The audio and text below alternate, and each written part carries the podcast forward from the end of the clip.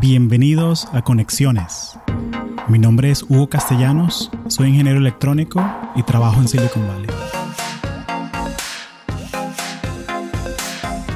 Una de las cosas que tienen en común todas las personas que pasan por Conexiones Podcast es que son extremadamente exitosas en sus carreras. Han encontrado el trabajo de sus sueños. Si alguna vez has tenido la curiosidad de cómo tener una carrera en tecnología, más allá de los episodios, o tienes preguntas muy específicas sobre carreras en Silicon Valley, en programación, en UX, en trabajos remotos, o simplemente quieres ser un profesional más productivo, tienes la oportunidad de unirte al Patreon de Conexiones Podcast, donde publico episodios extra como tutoriales de carrera, también hacemos videollamadas mensuales, donde contestamos todas tus preguntas sobre trabajos en tecnología y cómo ser un mejor profesional profesional. Así que si quieres apoyar el podcast y sacarle más provecho, por favor únete al Patreon. Es patreon.com barra conexiones podcast. Gracias.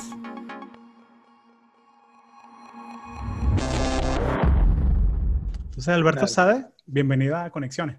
Gracias, Hugo, un placer. échame el cuento, ¿cómo, ¿cómo fue que tú llegaste a San Francisco? ¿Cómo fue que, que llegaste aquí a California y te metiste en esto de los startups? Mira, el cuento es un poquito largo, este, pero bueno, todo, digamos. Tranquilo, aquí no, aquí no pagamos por minuto el, Exacto. O sea, yo, yo empecé en la Simón Bolívar como, como bastantes de los venezolanos que estamos aquí en el área de la Bahía y estudié allá dos años y medio, pero allá estudiaba ingeniería en computación y realmente lo que yo quería hacer era matemáticas y bueno, mi, familia era siempre así como que no, no vayas a estudiar matemáticas porque para eso no hay futuro aquí en Venezuela, etcétera, etcétera. Entonces, bueno, yo empecé a aplicar y buscar oportunidades afuera y Inglaterra surgió como una de las oportunidades, digamos, más fáciles porque ya tenía una prima que estudiaba allá, vivía allá, etcétera, etcétera.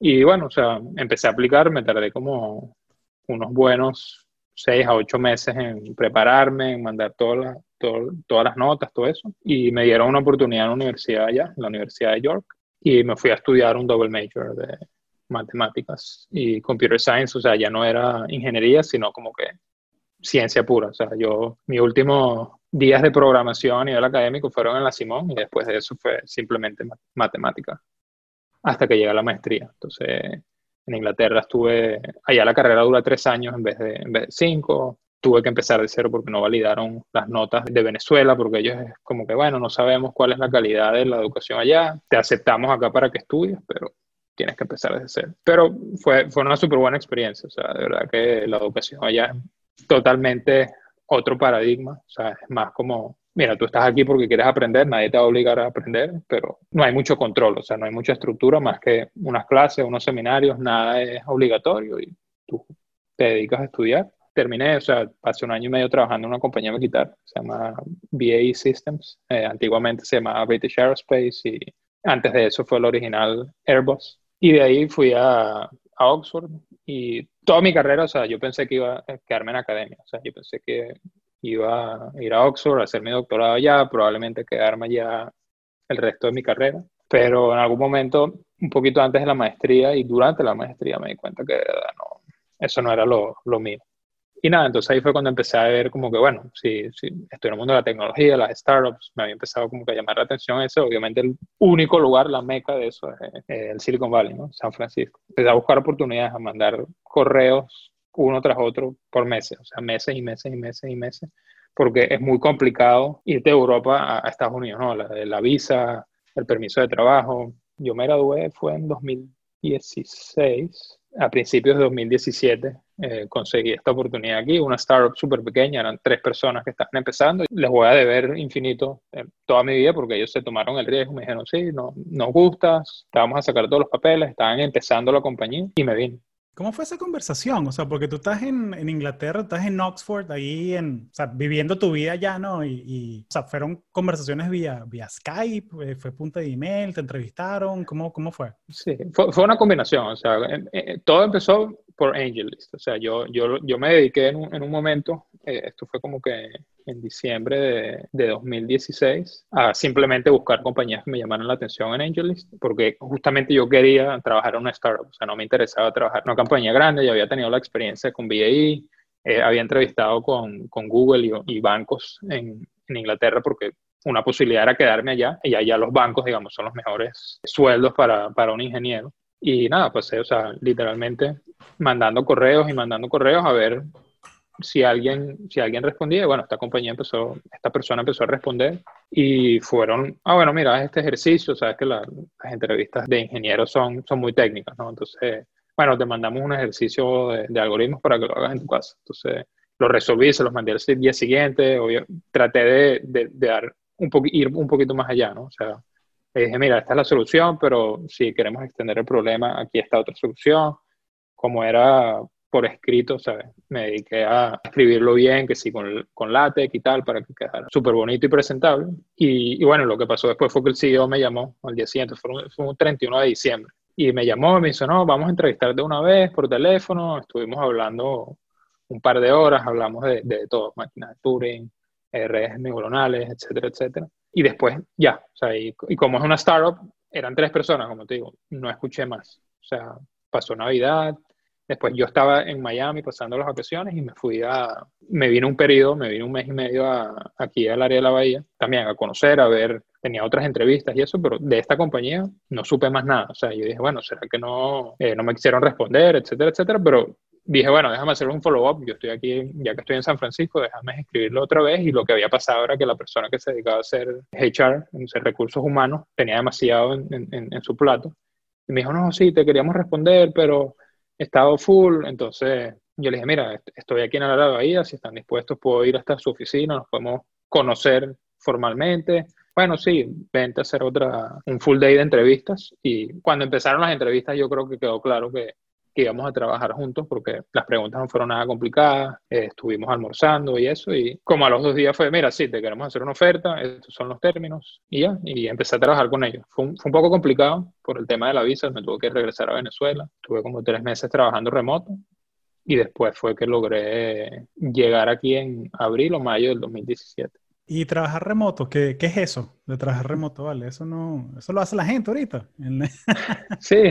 ¿Cómo, ¿Cómo, ha sido la experiencia en, en, cuarentena para ti? O sea, ¿ha cambiado tu, tu, día a día? O sea, seguro que lo ha cambiado, pero me da curiosidad saber cómo lo ha cambiado. Y... ahorita ha sido completamente, o sea, distinto a, a, mis días antes de cuarentena, ¿no? O sea, mi trabajo me queda como a 25, 30 minutos en carro, entonces ya no tengo ese viaje que me tengo que echar, digamos me puedo levantar un, poco más tarde, tengo una rutina un poquito más establecida y como que los días son exactamente iguales los unos a los otros ahorita en cuarentena. O sea, no es que, ah, bueno, es el fin de semana, podemos salir a comer, podemos salir a ver los amigos, no, o sea, de lunes a domingo no hay distinción. Ha sido un poco complicado, ¿no? Porque sobre todo al principio, habían periodos en los que trabajaba demasiado. Como que, bueno, estoy en la casa, obviamente tengo trabajo que hacer porque en una startup siempre hay trabajo y entonces tuve, tuve que empezar a buscar una rutina, ¿no? Entonces ya ahorita como que tengo una rutina decente en la que me levanto la mañana, hago mi journaling, escribo, medito, después empiezo a, a trabajar y en la tarde salgo, salgo a trotar o hacer ejercicio y le pongo un límite al trabajo porque si no eh, puedo pasar aquí hasta la medianoche más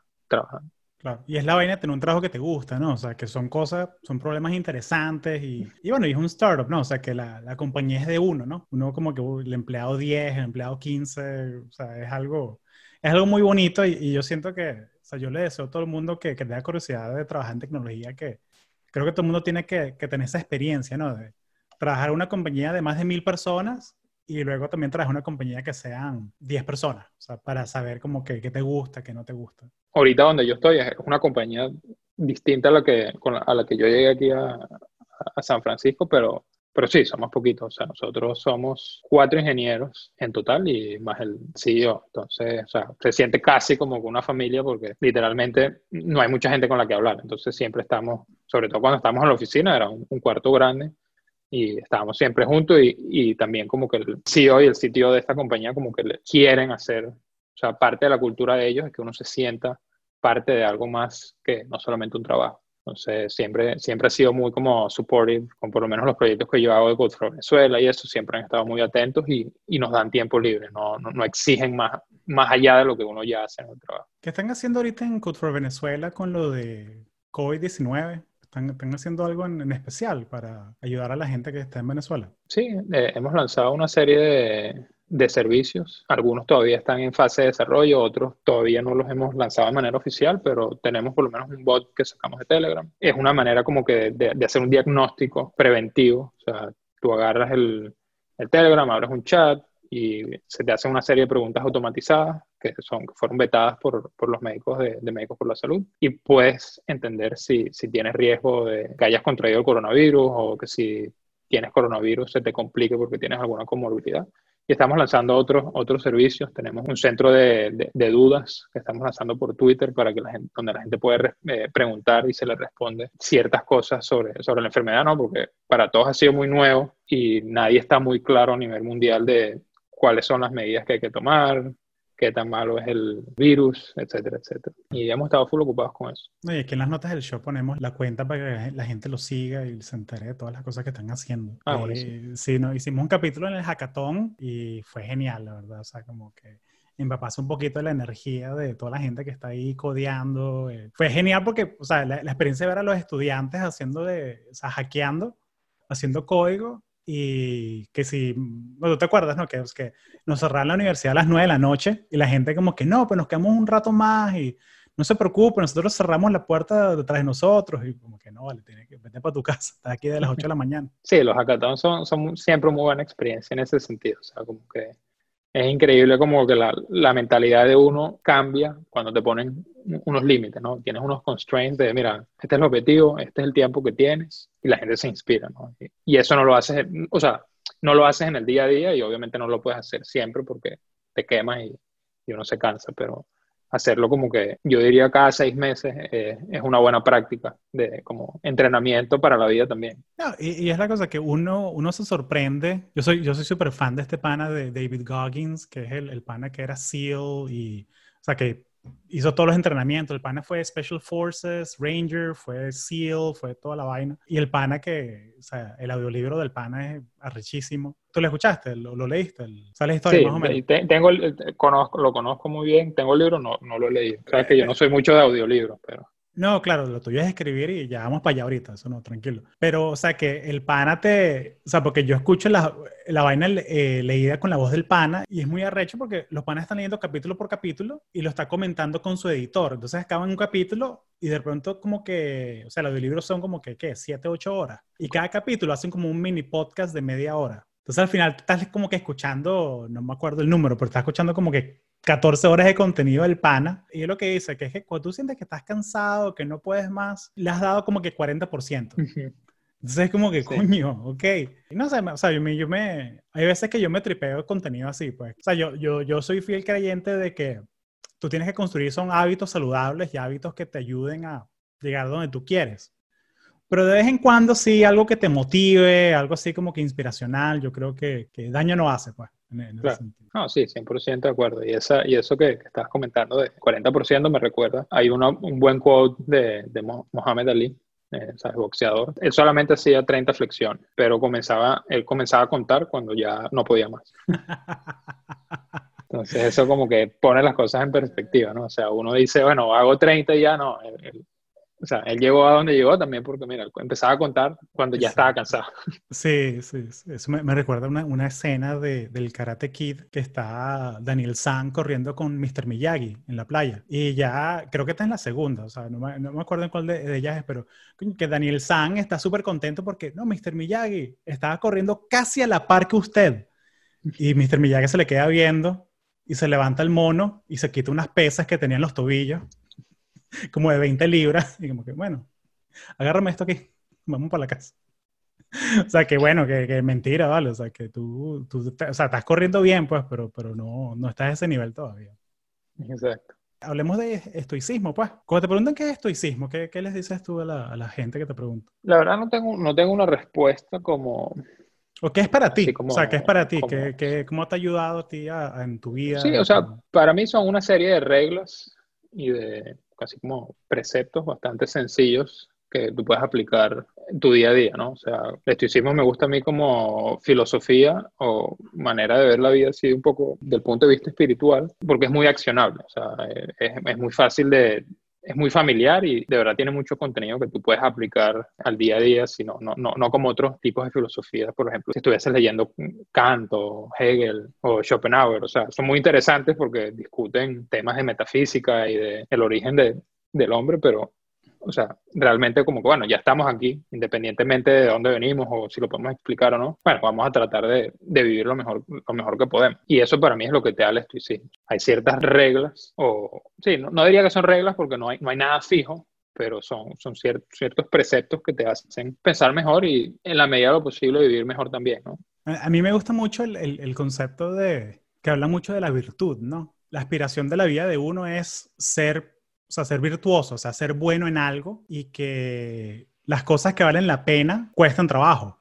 O sea, que está el cuento de Hércules, que, o sea, una historia, ¿no? Hércules se fue de sabático, básicamente. Se fue de sabático para el desierto porque, bueno, estaba cansado de estar en la casa y tal. Y se le apareció una, unas ninfas, ¿no? Es la historia, que es, era, una era Edone, que, le, que lo tentó. Básicamente le dijo que, mira, que yo te puedo ofrecer una vida de puros placeres, desenfreno y emociones así. Y él, mira, no, no me llama la atención.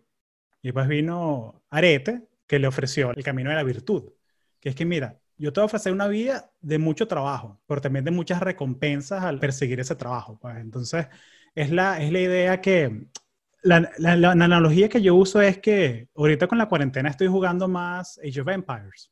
Y me acuerdo cuando yo era chamo en, en Venezuela, uno se sabía los cheat codes. Como que para agarrar más comida, agarrar más madera, agarrar más oro. Y yo de chamo, yo a veces lo hacía que, ay, me da fastidio hacer esta misión así. Voy a agarrar más comida y, y le gano a, lo, a los vikingos, o lo que sea. Y ahorita como que lo hice una vez y como que gané y como que, ay, no, no me gustó cómo quedó. O sea, déjame jugar en serio, pues, como que sin hacerlo, sin hacer trampa. Y como el juego que gané sin hacer trampa, me supo mejor que el juego que gané haciendo, haciendo trampa. Entonces, es como una analogía, es para que las cosas que te cuestan un poquito de trabajo, un poquito de esfuerzo, al final del día son, son, son las que valen la pena. imagínate el primer trabajo que tú tuviste, que te llegó tu primer cheque. Ese, ese cheque fue mejor que cualquier regalo que te haya dado un familiar o algo así. Sí, estamos 100% de acuerdo. Y sobre todo, o sea, yo creo que las cosas, o sea, no es que tienen que ser difíciles porque sí, sino porque uno aprende más, ¿no? O sea, tú a tener la experiencia, entiendes cómo, cómo son las cosas, o sea, cambia tu perspectiva y, y al final aprendes, que es, que es, algo sumamente importante porque, o sea, por lo menos yo veo la vida como una continua evolución, ¿no? O sea, es muy triste que llegues a un punto de tu vida, obviamente este es mi, mi punto de vista, en el que no quieras aprender más o no, o no aprendas más, sino que todos los días sean igual a los otros, ¿no? O sea, ya ese momento es como que, bueno, ahí, ahí es cuando empieza tu declive hacia el final de la vida. Y algo que me gusta mucho es como tan, qué tan accesibles son, ¿no? Porque, o sea, está el texto clásico que, que es de las meditaciones de, de, Marco Aurelio, que es el, el diario personal de él, o sea, que él, él escribía sí. todas las noches, y la audiencia en este caso era él, o sea, él solamente él nunca se imaginó que un poco de locos lo iban a transcribir y se iba a convertir en una industria de hay gente como Ryan Holiday que se hizo millonario vendiendo, o sea, reempaquetando la, la sabiduría del, del, pana. Esto no viene de un lado de, de envidia ni nada, esto viene más admiración. O sea, coño, qué cool que como que la filosofía griega, romana, antigua es válida. O sea, que, que, que la filosofía no solamente para... O sea, como que el pensamiento, el conocimiento es algo agnóstico, en el sentido de que no claro. importa que vivíamos una época sin internet, estas realidades, estas verdades son válidas, como en esta sí. época que todo el mundo tiene una computadora en el bolsillo más poderosa que el, sí. el Apolo y todo el mundo tiene, no sé, no, y eso es uno de los, de los principios como fundamentales de, del estoicismo, ¿no? O sea, como que ellos creían que la historia eh, era cíclica. Entonces, por eso también se basa mucho, es tan retrospectiva la filosofía, ¿no? O sea, tú siempre puedes mirar al pasado y aprender. O sea, porque obviamente el futuro no puedes, no puedes aprender. El presente lo estás viviendo y lo único que puedes hacer es mirar para atrás y vas a tener demasiadas enseñanzas. Entonces, o sea, ahí está justamente Marco Aurelio con sus meditaciones, que era su diario personal, y él literalmente vive su vida escribiendo y tratando de aprender. Lo mismo, por lo menos, Séneca, ¿no? Otro famoso de los estoicos, filósofo romano, él era, él sirvió al peor de los peores tiranos y dictadores de la, de la antigua Roma, y eso es lo interesante, que, o sea, que a pesar de servirle a esa persona, él trataba de desapegarse a eso y entender por qué estaba ahí y qué podía hacer al, respecto a eso, ¿no? O sea, porque mucha gente a lo mejor ahorita dice, bueno, lo critico porque servía a un tirano y igualito se volvió millonario. Pero bueno, a lo mejor él estaba tratando de limitar el poder de esa persona, ¿no? O estaba tratando de hacer algo bueno. O, incluso tú dices, bueno, pero si, si, no, si, si su hubiese puesto igualito lo hubiesen matado, y entonces él no, hubiese podido hacer otras de las tantas actividades que quería hacer para ayudar a la gente, para escribir. Entonces, muy, el, estoicismo es muy, es muy dinámico, ¿no? O sea, no hay una razón o una verdad absoluta, sino que te da estas herramientas como que para tratar de navegar la complejidad de la vida. Sí, y creo que eso lo hace tan relevante ahorita en, época de, pandemia, ¿no? Porque uno ve mm, todas estas cosas que están pasando alrededor tuyo y que no puedes controlar, pero sí puedes controlar tu, actitud y cómo tú reaccionas a ellas. Me parece que es como particularmente relevante ahorita. O sea, y estas prácticas que, hemos mencionado, ¿no? Cosas como tener un diario, o sea, escribir por la mañana, meditar. O sea, todas estas cosas como que te obligan a reflexionar y te ayudan a enfocarte en el presente. ¿Cómo practicas tú tu, tu journaling? Me da curiosidad. O sea, yo medito todas las mañanas, eh, por lo menos 10, 15 minutos y escribo apenas, apenas termino, escribo como un, un párrafo o lo, que me salga de, de, esa sesión de meditar, porque también es una manera de como que de llevar lo que estoy aprendiendo en mi práctica de meditar. Y generalmente lo que hago después en la noche, antes de, de acostarme, sí como que me dedico a, hacer un, un recap, un resumen de, del día tratando sobre todo de entender y de como que cristalizar las partes en las que me sentí peor. O sea, mira, que por lo menos en esta reunión reaccioné mal o le contesté mal a mi jefe, cosas así como que, bueno, por, o sea, ¿por qué, ¿por qué hice eso? ¿no? O sea, ¿cuál era la necesidad? Si, si la verdad que todo estaba bien. Entonces, como que eh, reflexionar de esa manera me ayuda un poco como que a entenderme mejor y a liberar un poco la mente, porque si no uno se pone ansioso simplemente porque tiene demasiados pensamientos en la cabeza. Y siendo que también es la parte terapéutica de que no es algo, o sea, que no, no es algo tan, tan libre, o sea, es, tan dibujo libre como tú lo quieres hacer. O sea, que es, mira, de pronto hoy me salió una línea, eh, de pronto mañana me sale un párrafo, sea, eso, eso es lo que me parece que es bien liberante. Yo soy un poquito más, más estructurado, pero es por, es como aprendí. O sea, yo aprendí, me, me compré el, el, Five Minute Journal. O sea, Tim Ferriss me recomienda, no sé, un, una brelata solar y yo se lo compro. Exacto. porque o sea, tengo, tengo escuchándolo el pana consumiendo ese contenido 10 años. Entonces, me compré el Five Minute Journal que te obliga, no te obliga, pero o sea, te indica que, ok, escribe tres cosas que estás agradecido en el día, tu afirmación, y al final de la noche escribes como que las tres cosas grandes que pasaron hoy y una cosa que pudiste mejorar, una cosa que puedes mejorar del día. Y es un libro y, cuesta como que 20 dólares el libro en blanco y tal, y te dura tres meses. Y ya después de tres meses ya, ya había agarrado el hábito. O sea, que dicen por ahí que, o sea, que toma 21 días agarrar un hábito. Lo que hago ahora es que, bueno, tengo un Moleskin y hago eso mismo. Entonces lo llevo ya dos años haciéndolo y ha sido, ha sido genial. O sea, estar agradecido con lo que tengo y también poner las cosas en perspectiva. Mira, tengo la oportunidad de hacer podcast con mis amigos, con gente que admiro, con gente que me enseña muchas cosas nuevas. Y es top. Lo que yo uso es things, opportunity and person. Entonces agarro una cosa física que sí, la taza de café que me estoy tomando. O la oportunidad de grabar un podcast con Alberto hoy. Persona, bueno, agradecido por el, el amor que tengo de mi familia, de, de, mi novia, todo eso. Es algo como que muy sencillo, pero el hecho de que lo hagas todos los días, como que, como que se te acumula, ¿no? O sea, es como, es algo muy, muy cool, porque es como que depositar plata en un banco, y al final como que cuando tienes un día no tan bueno, es como que, coño, tantas cosas buenas que yo tengo en mi vida, o sea, no, yo estoy bien, yo no tengo problema. No, lo más interesante también es como que mirar hacia atrás, ¿no? O sea, cuando tú agarras tu journal después de un año o dos años, como tú dices, y empiezas a leer las primeras cosas que escribías, es muy refrescante ver lo que estabas pensando en ese momento, porque a lo mejor tenías algún problema que pensabas que era la fin del mundo y la verdad que no, tu vida siguió y todo está bien. Eso para mí también es como que lo más bonito de, de meditar, o sea, como que tú tienes este hilo de tu vida, porque al final nosotros, nuestra memoria son muy malas, ¿no? O sea, es muy fácil olvidarte ciertos detalles, pero como que ver cómo evolucionas tú a lo largo de los años como, como persona es súper bueno porque es la única manera además de tú poder mejorar y, seguir adelante. Oye, y además de, de, esto, tú tienes un newsletter también, el Nerd Corner, que, Yo, yo, me lo leo y tenemos un thread ahí como de 15 emails ahí de, ideas y cosas que te, que te he mandado. Y la verdad, yo, yo, me entretengo mucho cuando lo mandas los domingos, la verdad. Me, me gusta mucho ver los apps que estás usando y todo eso. Gracias. Sí, ¿cómo, eso... ¿cómo, ¿cómo, fue que comenzó el newsletter? ¿Qué, ¿Qué quieres hacer con el newsletter? Mira, lo empecé hace como, ya van a ser creo que como seis meses. Y fue así como una decisión como, bueno, me gusta escribir, la verdad que siempre trato de escribir y, estoy tomando notas, leyendo, y, pero nunca había tenido como que el hábito de, publicar un blog ni nada. O sea, tenía mi blog de mi época de la universidad, pero hay, contenido muy, muy esotérico de, lo que yo hacía en la universidad que probablemente hayan dos o tres lectores, además de, de yo, de, mi persona, que puedan entender o quieran entender lo que, que, lo que yo ponía ahí la única manera es un poco de accountability, ¿no? O sea, decirle a, mis amigos que, mira, voy a empezar a enviar unos correos como una manera de experimentar y ver qué sucede. Entonces, bueno, empecé, creé, hoy en día es súper sencillo, ¿no? Crear unos newsletters, una lista de correos y empecé a escribir. Al principio lo, lo llamaba random fun. Los primeros cuatro o cinco era literal como era muy random, no sabía, no tenía mucha estructura. Y empecé con eso, ¿no? Links que había encontrado interesantes o alguna herramienta.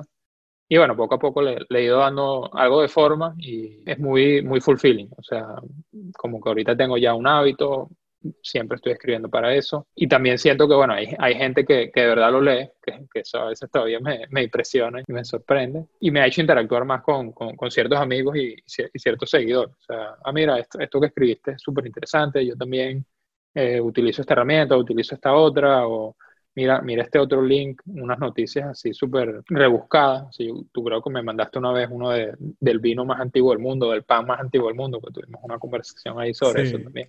Sí, que en, el Vesubio está ahí como cubierto en ceniza y se mantuvo. Exacto. Eh, sí, ese, creo que le echas un poquito de agua, lo pones en microondas y eso queda suavecito, listo para...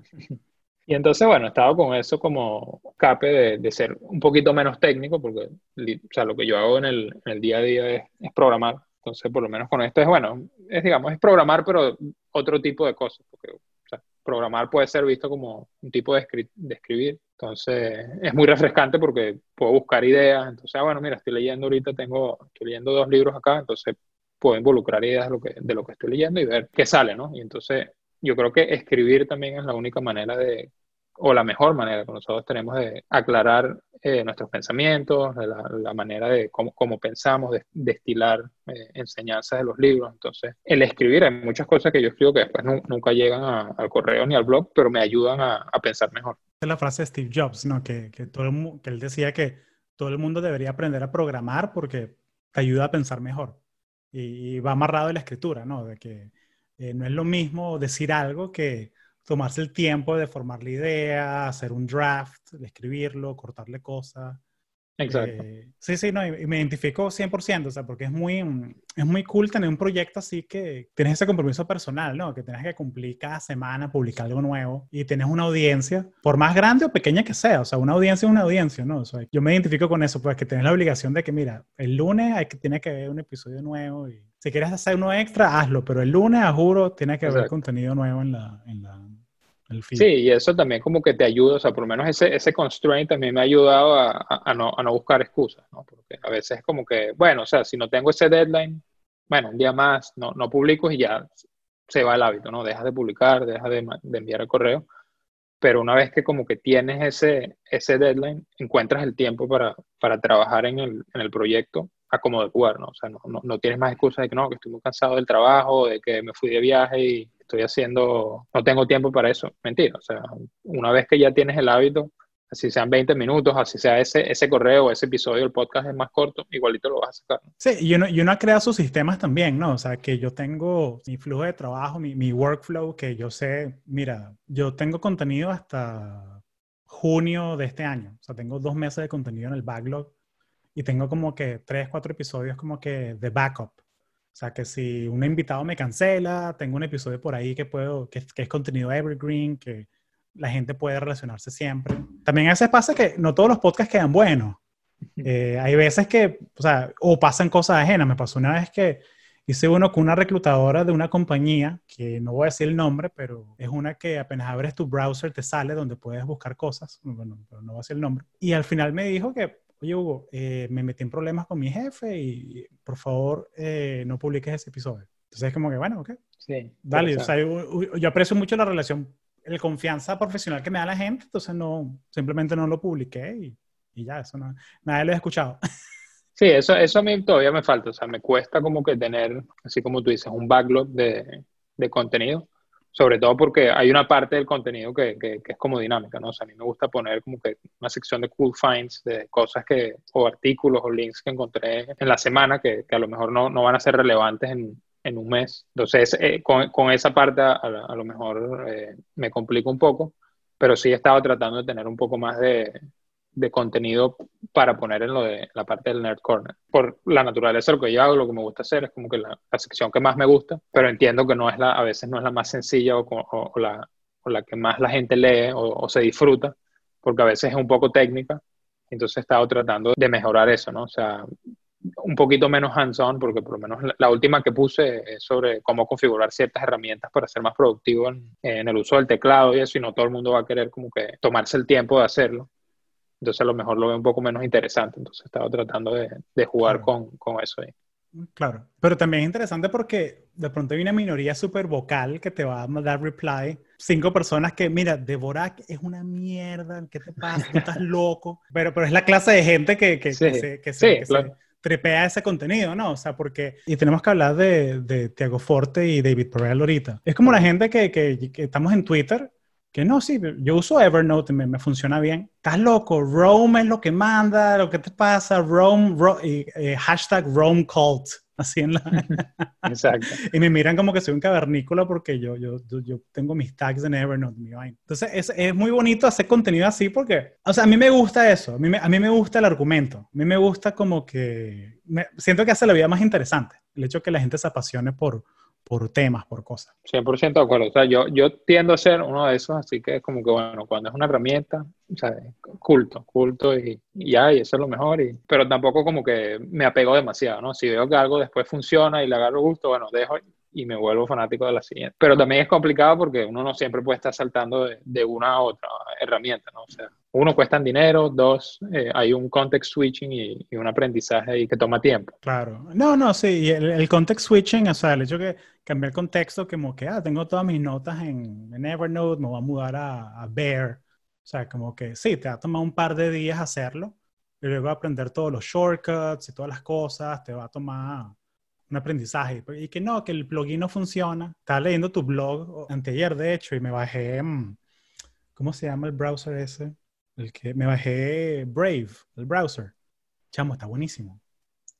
Pero entonces como que eh, lo primero que hice es que, ok, mis extensiones de Chrome se las monto, el OmniFocus, el Evernote, el, el Pocket, porque si no, como que no funciona, pues tengo que tener mi, mi vaina bien seteada porque me siento que estoy cojeando en, la, en internet. No, yo soy igual, o sea, yo por lo menos uno de mis, como que, must have de, los de, de los buscadores, o sea, de, del browser de internet, es, son extensiones que me permiten utilizar todo sin yo tener que usar el mouse. Hay, hay unas extensiones que se llaman, son Vim, o sea, PIM, son un, un editor de texto en la terminal que tiene 30, 40 años en, en, todas las computadoras del mundo. Y ellos tienen una filosofía muy como que de utilizar el teclado, ¿no? O sea, todo lo haces en el teclado y yo utilizo el browser de esa manera también. O sea, había una época hace como 10 o 15 años que había una, una, una extensión de Firefox, cuando Firefox había empezado, que era todo open source, en la que tú podías incluso hacer scripts de Vim para el browser. Entonces tú podías modificar toda la interfaz a tu manera y era excelente, pero después Firefox como que cambió un poco sus políticas, no se podía hacer más scripts y entonces ya la, la experiencia no era la misma. Entonces cambiar de, de, herramienta para mí fue, fue, un, tema súper complicado. Pasé meses probando y probando extensiones. ¿Cómo es la mecánica de, de, escribir el newsletter? O sea, que me da curiosidad saber cómo el curso que, que estás agarrando de, de David Perel, de, de Rite of Passage, cómo te ha ayudado, eh, cómo ha cambiado el, el, newsletter, si, si lo ha cambiado. No, si no lo ha cambiado, no, tranquilo, pero me da curiosidad saber cómo, cómo te ha ayudado, pues, el, el no, sí, o sea, me cambió bastante porque, o sea, una de las filosofías, parte de la filosofía del curso es el utilizo por lo menos de Evernote o alguna de estas herramientas como Note Capture, ¿no? O sea, Information Capture, tú primero, o sea, la, idea es que tú eh, escribas desde la abundancia, ¿no? O sea, tú primero tienes todo tu sistema de eh, capturar notas, tus ideas y después vas a empezar a escribir. O sea, esto te, te elimina la, el prospecto de sentarte a escribir enfrente de una hoja en blanco o pantalla en blanco y quedarte bloqueado. Entonces yo, digamos, pasé de tener unas herramientas que utilizaba justamente en Vim, en mi editor de texto en la terminal, a Evernote. Entonces ahorita siempre moví todo mi contenido ahí y tengo un template y entonces me pongo también un límite. Una de las cosas de que que es muy buena del curso, digamos, o lo que, una de las cosas que más me gustó del curso de David es lo que ellos llaman CrossFit for Writing. O sea, todos los sábados nos reuníamos y eran dos horas en las que la idea, el objetivo era ir desde una página en blanco a tener el primer draft de un artículo que podrías publicar. Entonces, todo eso tiene un proceso, ¿no? Era como que, bueno, tú primero vas a buscar la idea que tienes, en, la primera idea que tienes en tu mente, empieza a buscar palabras relacionadas a eso en tu, en tu base de datos de, de notas e ideas y empieza a extraer pedazos de, que, que te llamen la atención y una vez que los tienes en la hoja, entonces empiezas a estructurar el, contenido. Entonces a veces trato de hacer eso un poco con, con, el newsletter. O sea, a lo largo de la semana he ido acumulando cierto, cierto contenido, pero no con aras a, ah, mira, esto va a ir al, al newsletter eh, 100%, sino que digo, bueno, esto puede servir para el, para el newsletter o para algo más. Ahorita estoy tratando de hacerlo no más de dos horas, los sábados o el domingo, y simplemente voy en el Evernote y escribir el correo completo. O sea, un draft en una o dos horas y después ver si tengo que, editar algo. Igual yo, en, en Evernote tengo todas las notas del show, como que las preguntas, los temas, el research de los invitados, o sea que tú eres mi pana, entonces como que, ¿qué research voy a hacer yo de ti? Pues yo, te conozco, tú eres mi amigo. Pero sí como que, o sea, es muy cool como que tenerlo en un solo sitio y saber que, coño, me ha pasado que tengo como que la top 10 preguntas para hacer un podcast entonces, en vez de reinventar la rueda cada vez, yo como que, coño, ¿cuál de estas aplica para esta conversación? Entonces es muy cool saber que no tienes que, la página en blanco, pues no, no, no es que no tienes de qué hablar, siempre tienes de qué hablar. Lo que te da es como que la flexibilidad de ser creativo y ver cómo puedes jugar. ¿no? Con eso, esos parámetros que te da. Y con respecto a eso, ¿cuál es el enfoque? Yo sé que tú estás haciendo el curso de, de Tiago Forte, ¿no? De Building a Second Brain. Sí. ¿Cuál es el enfoque? Porque yo sé que ellos eran muy cerrados, como que, bueno, Evernote es la herramienta fundamental de su sistema, ¿no? De, de construir un, un, cerebro fuera de tu cerebro, pero veo que, que, la dinámica ha ido cambiando un poco y que ahorita está por lo menos utilizando Notion, que es otra herramienta muy buena que, que estaba surgiendo. ¿Cuál ha sido el énfasis en, en, este cohort que tú estás haciendo? El énfasis es agnóstico en el sentido que usa la herramienta que tú quieras, pero mi nombre es Tiago Forte y yo uso Evernote. Y creo que es algo válido porque el sentido que, y de hecho era una de las preguntas que la audiencia hizo como que en el primer, la primera reunión, que es, mira, yo soy ingeniero de software, yo estoy en San Diego, ¿cómo hacen como que, porque hay una persona que es un fitness coach en Inglaterra, o sea, que es como que nunca ha tenido como un sistema así de notas y lo está construyendo from the ground up, o sea, de cero. Entonces la pregunta del, del, del, pan en San Diego era, ¿cómo hacen ustedes para lidiar con los diferentes niveles? Porque hay uno de nosotros que somos muy geek, que tenemos como que 300 shortcuts y tenemos Divorak y tenemos, no sé, Divorak Prime, como que el, el, más arrecho de los Divoraks. Entonces el pana nos dijo eso, pues que es como que él se enfoca más en las técnicas, en los procesos, pero las demostraciones son todas en Evernote las que él hace en vivo. Hay guest lectures que son opcionales durante la semana, y trajo a, a Marie Puli, que es como que la, la gurú de Notion, eh, la trajo. Está la, la, venezolana, Marie Aldry, está en, de hecho, ella está en mi cohort ahorita, Marie Aldry, la, la maracucha. Eh, ella es otra gurú de Notion, está en Vancouver, su, super pana ella. Esta gente que usa Bear, esta gente que usa Roam.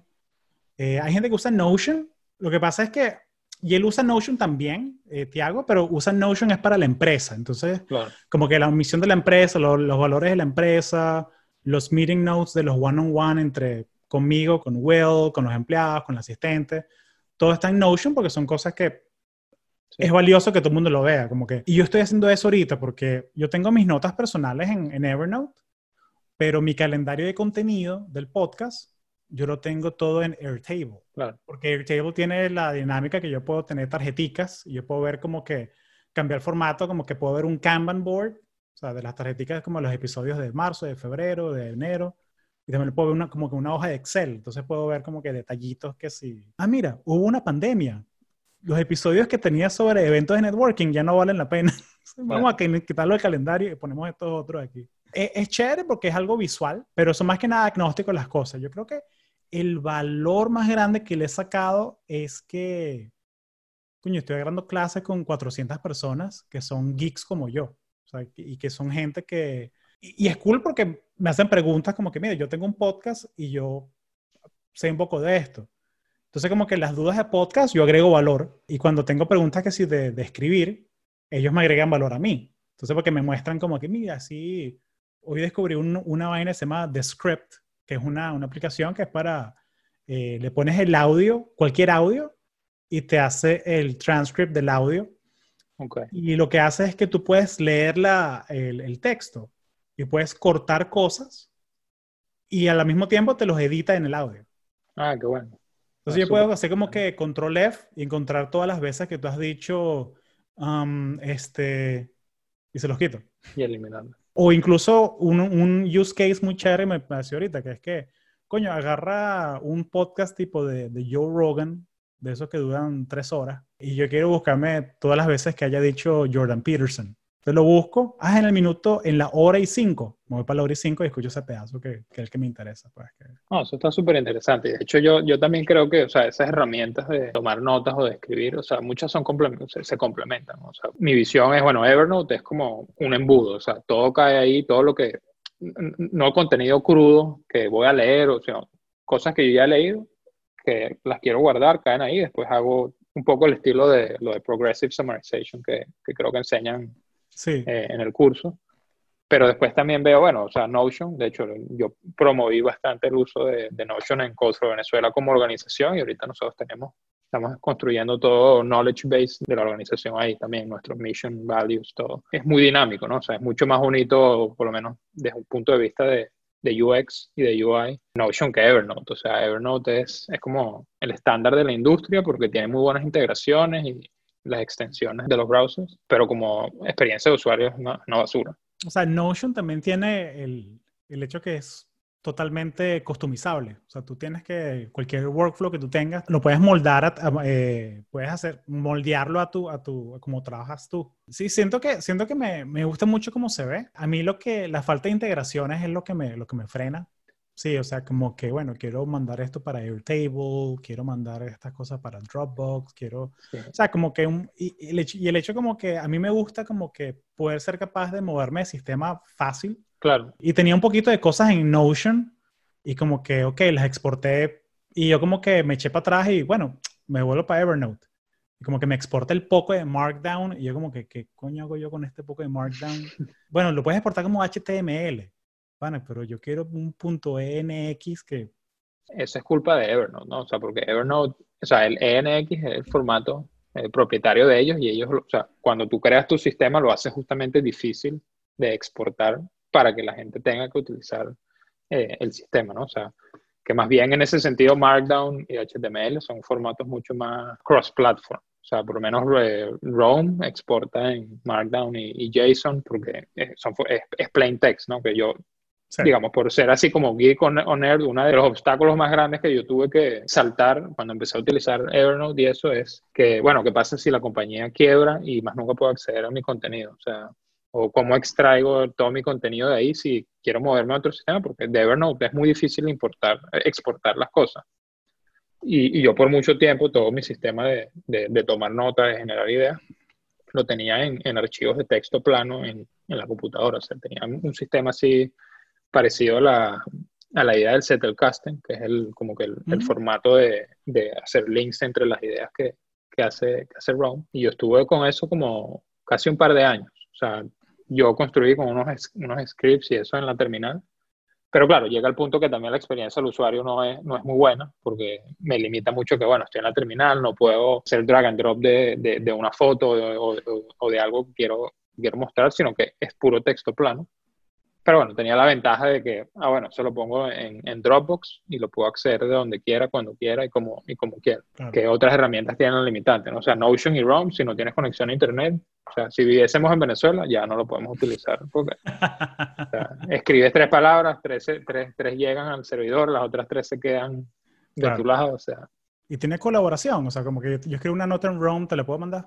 Creo que sí, o sea, yo, te, no, yo no lo he utilizado. Creo que lo hablamos offline tú y yo, que es muy bonito, está ahí, pero todavía no es como el momento sí. de, de, lanzar, ¿no? Sí, sí, sí, con esas vainas yo, no, yo soy súper, o sea, yo lo bajo, hago el trial, juego, le escribo como que le hago mi, mi Hello World de No Taking Apps, que es que hago mi, el to-do list de la semana. Y, lo trato, y lo trato una semana. Y a veces como que si me gusta o no me gusta. Yo siento que es más importante tener como que el sistema, o sea, cómo funciona, cómo es que trabajas tú, y luego ajustarte a la herramienta, o sea, porque las herramientas siempre va a haber. Y yo me he dado cuenta de eso, que coño, que es como que, verga, me gusta burda esta aplicación, pero le falta este feature, y este, si tuviese este feature, sería perfecto.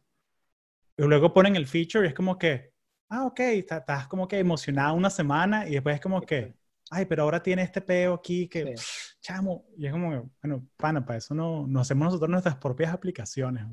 Bueno, y ese es el tema como que de las compañías de tecnología en general, ¿no? O sea, como que cuando tú trabajas en, en software, el, producto nunca está terminado. O sea, eso es mentira de que, bueno, ya hicimos estos tres sprints de trabajo, si, si se trabaja, digamos, de manera ágil o algo y ya, se acabó, no tengo que hacer más nunca nada. No, porque el usuario siempre va a estar disatisfecho, ¿no? O sea, una vez que tú llegas a, estás como en, en un hedonic treadmill, o sea, llegas a un punto, se convierte en tu nuevo normal y sigue. Eso, eso también del punto de vista como que de las compañías que trabajan es muy complicado, ¿no? O sea, ¿qué le vas a dar prioridad?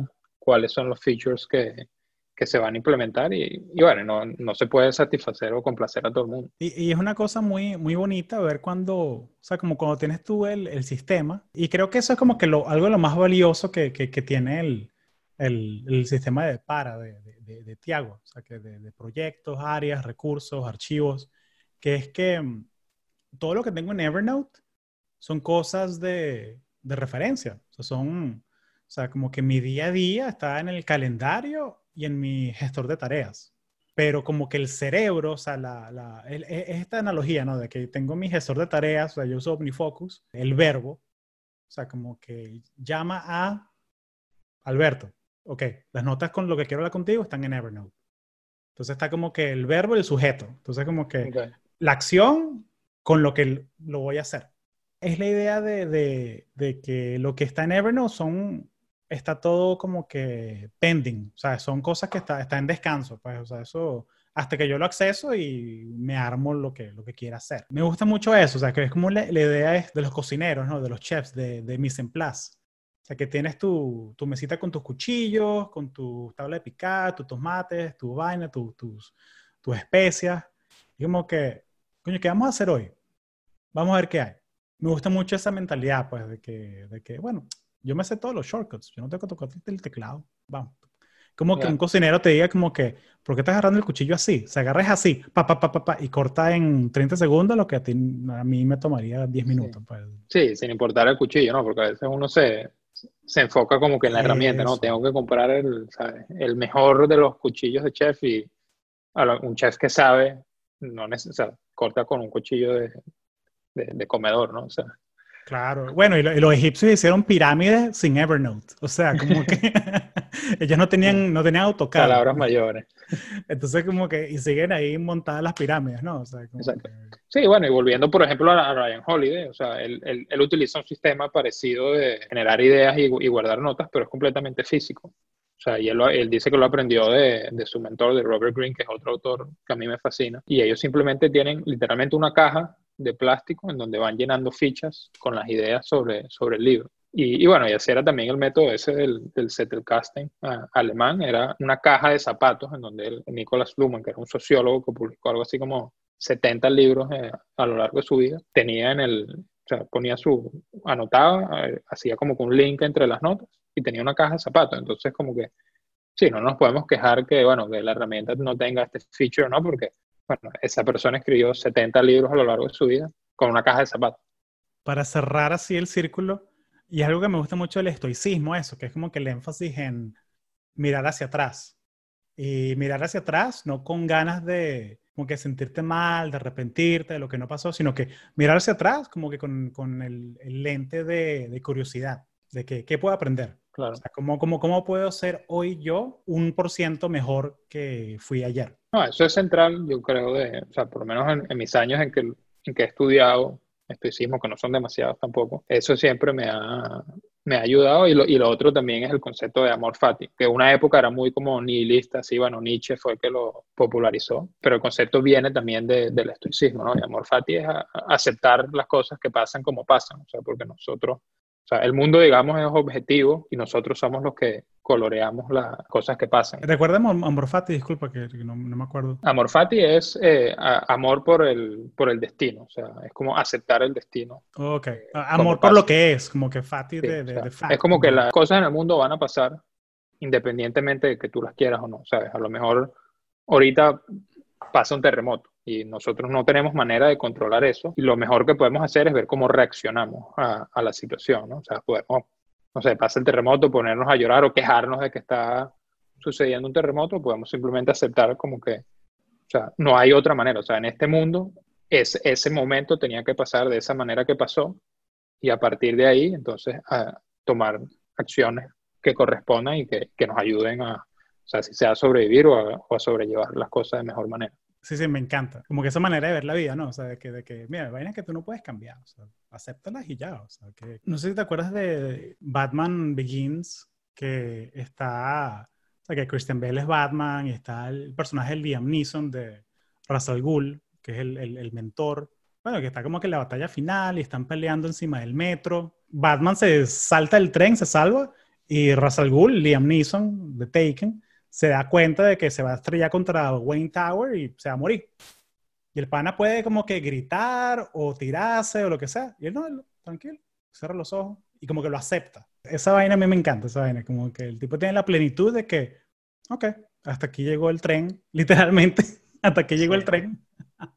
Y, y, eso también, o sea, los estoicos piensan mucho sobre, sobre eso, ¿no? O sea, sobre la muerte, porque al final, o sea, bueno, va a llegar, ¿no? O sea, va a llegar, algunos no, desgraciadamente nos llega más temprano, otros llega más tarde, o sea, eso no lo podemos controlar, sino justamente tratar, tratar de aceptar. Y hay una, de hecho, hay como un quote que o una manera de ver eh, ese momento de, de Montaigne, que de hecho es un, autor, filósofo, bueno, ni siquiera era filósofo, fue el que inventó el, el essay, ¿no? Él era francés y él decía que, o sea, que no teníamos que preocuparnos por la muerte porque la muerte es un momento, o sea, la muerte es algo que que va a pasar y ya, o sea, en un momento estamos, en un momento no, no estamos y no, ni siquiera nos vamos a dar cuenta. O sea, no, no hay necesidad de, o sea, uno se preocupa más, obviamente, por la muerte de otras personas y sufre más por eso que pensando en la muerte de uno mismo. ¿no? Vamos a hacerle el ejercicio de la heurística básica de que inviértelo. O sea, porque vas preocupado de la muerte. O sea, tú no te preocupaste cuando naciste. Claro. Simplemente lo hiciste. Sea, de pronto no te acuerdas, pero tú lo hiciste. O sea, tú fuiste que lloraste y pataleaste y tomaste ese primer respiro de aire afuera y todo.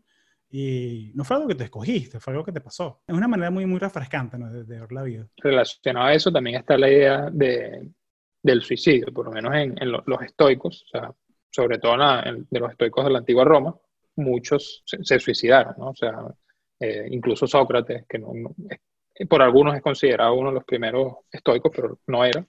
O murió, se, lo mandaron a envenenarse y él mismo se tomó su, su veneno, este, Catón, se hizo una especie de harakiri, o sea, se, se clavó un cuchillo en el estómago y lo trataron de salvar y después se abrió, se abrió él mismo la barriga porque, porque bueno, o sea, era como la manera honorable para ellos de, de, morir porque ya no, simplemente no podían seguir adelante, o sea, como que entendió, por lo menos el, Catón es muy impresionante porque él luchó toda su vida contra el tirano que, fue Julio César y cuando entendió que, bueno, que probablemente Julio César lo iba a, mandar a matar, él decidió quitarse la vida de él. Como que esta persona, yo, o sea, la única persona que tiene control sobre, sobre mi vida soy yo, entonces yo me quito la vida antes de que me la, de que me la quite otro. Pero si inviertes eso, para los estoicos, el suicidio siempre fue la vía, la, la vía fácil, ¿no? Es como que ellos lo decían como que en, en, inglés es como the open door, o sea, eh, el suicidio por lo menos está siempre ahí, o sea, tú siempre puedes abrir la puerta y, y, se acabó tu vida.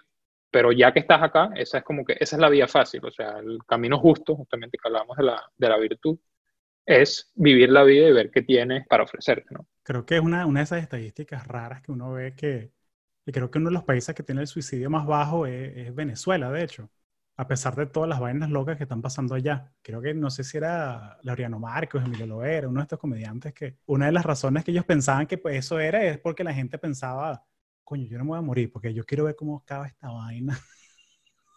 Sí, sí. eso, eso, eso es, es, interesante, pero también, también es debatible, ¿no? Porque por lo menos en Venezuela, no, como no se llevan estadísticas, la verdad, claro. no sabemos. por supuesto, es como que cuántos enfermos de COVID-19 hay en Mauritania. No, hay cero. Entonces Mauritania está bien. Sí, pana, pero ¿cuánta gente han medido? Pero, pero sí, estamos de acuerdo que, o sea, esa manera de, a lo mejor de venezolano, de sobrellevar ciertas cosas es, muy útil, ¿no? O sea, reírse de las cosas y, y ya, o sea, no, no, no puedes hacer más nada, ¿no? Oye, buenísimo. Oye, Alberto, muchas gracias, chamo, por, por unirte al, al, podcast. De, hablamos un poquito de todo. Siento que, siento que voy a salir esta conversación como que con muchas más preguntas, pero muchas cosas buenas para, para explorar. Oye, algo más así que tengas en la mente, que quieras hablar, que les quieras dar a la audiencia, que quieres saber sobre tecnología y... La verdad que, bueno, si, si alguien está interesado en lo de eh, Nerd Corner o de herramientas así de tecnología, mi, newsletter, eh, se pueden suscribir. Siempre trato de promocionar el trabajo que estamos haciendo en Code for Venezuela porque la verdad que estamos súper inspirados y lo que se ha logrado construir como comunidad de, venezolanos en el exterior, sobre todo aquí en el área de la Bahía, para mí es impresionante. O sea, yo creo que en este último año, como miembro de la organización, he aprendido y conocido a personas increíbles. Entonces, siempre intento que, más gente se una ¿no? y, que, y que vengan. Y ya, gracias a ti, gracias por, por un gusto. par de horas que nos, que nos tomamos acá. Sí, no, a la orden, man. Solo por, por contexto, ¿cuál dirías tú que es el, el reto más grande ahorita que tiene Code for Venezuela? La gente que escucha esto, que quiere ayudar, o sea, ¿cuál es el reto más grande? Yo diría que es tener impacto en, en, Venezuela. O sea, nosotros tenemos varios proyectos con organizaciones allá, pero claro, nosotros, la mayoría de nosotros estamos lejos. Estamos en San Francisco, en Estados Unidos, no estamos allá en, Venezuela viviendo el día a día. Y por esa razón a veces hay una desconexión de que, bueno, sí, hacemos un bot, hacemos estas herramientas, pero no entendemos bien lo que, lo que sucede allá. E, eso es un poco lo que estamos tratando de, de cerrar, o sea, trabajar con más organizaciones, crear más proyectos de alto impacto allá, pero a la vez es muy complicado porque las organizaciones que están allá están a millón. O sea, nosotros trabajamos con, con unos médicos y por tres o cuatro días tenemos unos objetivos muy claros, pero después la situación cambia totalmente porque ¿sabes? Un momento fue el coronavirus, al otro momento fue el cambio en ese momento de, de medio gobierno o la, las protestas, entonces todas las prioridades cambian, entonces hay, a la vez hay muchas y ninguna prioridad. Entonces eso ha sido como que, como que un reto mantenernos en trabajo constante. Soy parte del Slack también, la comunidad que tiene de Slack, que yo siento que es la mejor manera como que de, de enterarse qué está pasando y, y no solamente enterarse qué está pasando, sino cómo ayudar.